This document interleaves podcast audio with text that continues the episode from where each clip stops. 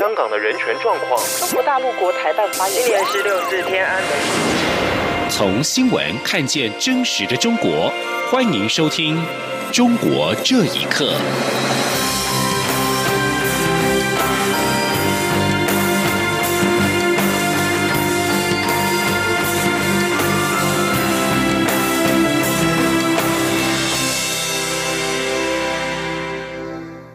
听众朋友们，晚安，欢迎收听《中国这一刻》，我是李思利。对于中国疑似以贿选介入台湾选举案件，民进党立委刘世芳认为，这一涉及国家安全，不该只是以选罢法处理。法务部长蔡清祥今天表示，由于违反选罢法的市政比较明确，检察官可以先就这个部分起诉。若怀疑背后涉及到国安法或者反渗透法，可以再分案追查。记者欧阳梦平的报道。检调日前查获长沙台协会长林怀等七人涉嫌取得中国湖南省台办等单位的资金，在长沙办参会，并资助台商机票，为今年初总统大选拉台国民党总统候选人韩国瑜的选情，并以违反选罢法等罪起诉。民进党籍立委刘世芳十三号在立法院司法法制委员会质询时指出，此案罪证明确，但如果有中国人涉案，台湾司法能否处理？法务部长蔡清祥指出。如果有外国人涉案，但与台湾人具有共犯关系，或是犯罪地在台湾，台湾本来就有管辖权，会依法处理。刘世芳质疑，目前几起疑似中国介入选举事件，都是渗透我国、涉及国家安全的重要案例，检方却不是以国安法或反渗透法处理。他认为，不应该只以选罢法起诉这类具有国家安全疑义的案件。而让法律睡着了。蔡清祥则表示，检察官会就市政明确部分先行起诉，如果怀疑背后涉及违反国安法或反渗透法，可以再分案追查。他说：“违反选罢法的部分比较明确了，好，那当然检察官可以这部分先起诉。那后背后原因如果有违反国安法或者反渗透法，那是可以另外处理的。当然前提是说有怀疑，或是有呃特定的被告啊，有对象，那我们当然可以再分案的我们是。另外，刘世芳建议，对于限制出境、出海及限制住居者，启用电子监控设备。蔡清祥则表示，现在已经有法源，只要法官裁定可附带使用，就可以使用。他指出，法务部正与司法院协调建制电子监控设备，考虑要建制在政府单位，还是委托民间科技厂商执行，会尽快决定。而在未完成建制前，法务部也有监控性侵害者的电子脚镣可以使用。中央广播电台记者欧阳梦平在台北采访报道：中国武汉市爆发了俗称武汉肺炎的 COVID-19 疫情，封城两个多月之后，近日来又新增了多起确诊病例。当局十二号发布紧急通知，全市民众扩大普筛。当地民众表示，附近社区出现的无症状感染者未能算是确诊者，民众也开始质疑是否出现第二波疫情的征兆。请听一下报道。武汉市被外界认为是 COVID-19 疫情的起源地，造成当地生命财产的重大损失。今年一月二十三号起封城，至四月八号才解封。而武汉东西湖区的一处社区，却在五月十号和十一号连续通报六起新确诊的病例。另外，武汉市江汉区东明社区十二号也发现了两例新增患者。武汉当局十二号发出紧急通知，即日起在全市展开病毒核酸筛检十天大会战，每个地区都应制定计划和安排，在十天的期限之内，对辖区内的所有人口进行核酸检测。当地民众方鹏表示，住家附近也出现了新增患者，但是官方认定的确诊者和国际社会标准不一样。他说。听到的消息是，东西湖区长青小区一例确诊，呃，四例呢无症状。那么我们现在这边呢，他是把无症状不上为确诊病例，所以呢，这个就跟国际上包括跟世卫组织要求的是不一样的。如果说他到时候把那个无症状的算起来的话，他又可以像那个死亡病例一样，死亡病例原来是三千左右嘛，加百分之五十就变成了四千人了。武汉居民沈博阳十二号在接受自由亚洲电台采访时表示，从目前情势看来，他认为武汉可能出现第二波的疫情。他说：“有可能是出现的第二次那个大的扩散吧。做核酸检查的那个通知，如果要自费的话，那我也不会去做，肯定要政府负担，我才会去做。”武汉市民大家都在讨论疫情的反复，这一波的传播的话，就不是一个个案的问题了。说是武汉长宁街三民小区吧，昨天出现五例的确诊患者。另外，当地多位居民受访时也表示，最近武汉市内各大医院每天都有上千人排队等候核酸检测，但检测费必须要自理。复旦大学附属华山医院感染科主任张文宏表示，武汉肺炎疫情在夏季可能会有一定的缓解，但是完全结束疫情的可能性很低。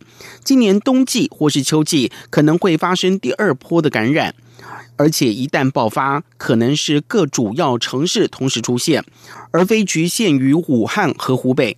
他强调，第二波疫情如果来袭，防疫难度将会更大。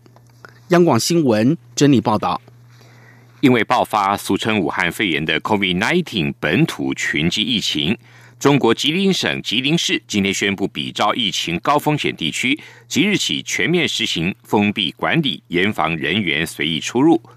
截至今天上午，吉林市累计本土确诊病例二十一例，其中舒兰市确诊病例十四例，丰满区确诊病例七例。累计报告当地的确诊病例的密切接触者已经达到三百六十七人。公告并要求强化社区的封管措施，城区以居民小区为单位，乡村以自然村为单位，全面实行封闭管理，做好扫码登记、测温的工作，严防人员随意出入。公告还要求全市所有室内的景区、影剧院、歌舞厅、游艺场。以及营业性的演出场所，还有网吧、室内体育场馆、棋牌室、麻将馆、撞球厅跟浴池等人员聚集的场所，一律停止营业。中国媒体爆出了山东企业高层性侵的事件，引发广泛的关注。之后，民间团体近日发起了联署活动，要求修改刑法，针对性侵害犯罪增订相关条例。已经有超过六点五万人回应联署。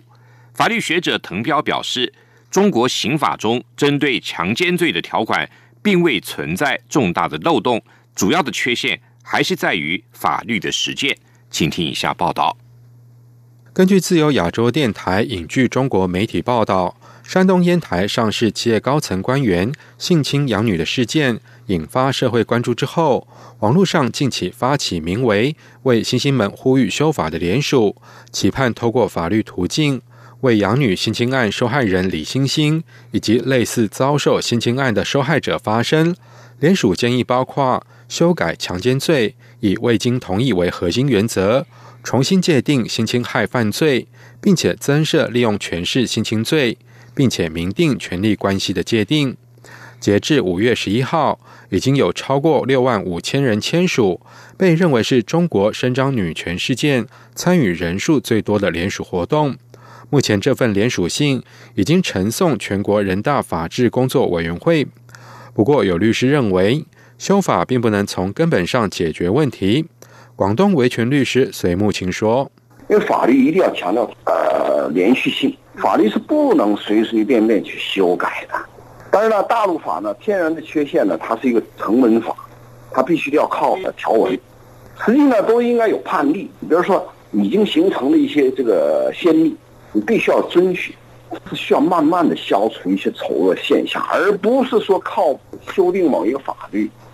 绿媒法律学者滕彪受访表示，中国刑法中针对强奸罪的条款，并未存在重大漏洞。主要缺陷还是在于法律的实践。他说：“两个层面，一个层面就是法律上有一些不合适的地方；另一个层面就是有法不依。中国在这个性犯罪方面问题，呃，主要还不是立法方面，而是执法不严和选择性的执法。”谭彪解释：“由于中国并不是法治社会，以致法律在很多权威面前是比较虚弱的。”他说：“党大于法。”政府大于法，很多官员富豪有权有势，可以逍遥法外。在法律的执行过程当中，往往对他们网开一面，或者他们拥有足够的权势去逃避法律责任。这种司法腐败非常严重。以上新闻由央广整理报道。十二号是四川汶川大地震的十二周年。当年调查倒塌学校豆腐渣工程的维权人士谭作人，被判煽动颠覆国家政权罪，关押五年之后出狱，仍然被当局监控。当年死伤惨重的学校，持续的被当局严密监控。受难学生家属的悼念活动也受到各种限制。但是家属仍然抱持希望，追求事件的真相跟救责官员。请听一下报道。二零零八年汶川发生大地震，造成当地死伤惨重。作家谭作人发起调查学校建筑品质问题，与一群志愿者到灾区实地考察，并且发表报告，认为学校建筑存在品质瑕疵、选址不当等，是导致学生罹难的主要原因，呼吁当局惩处贪污者。报告发表之后不久，谭作人却被依照煽动颠覆国家政权罪判刑，关押五年。谭作人二零一四年获释之后，持续受到当局的监控。他表示，在今年汶川地震纪念前夕被强制出游，不准留在四川，也不能够接受媒体的采访。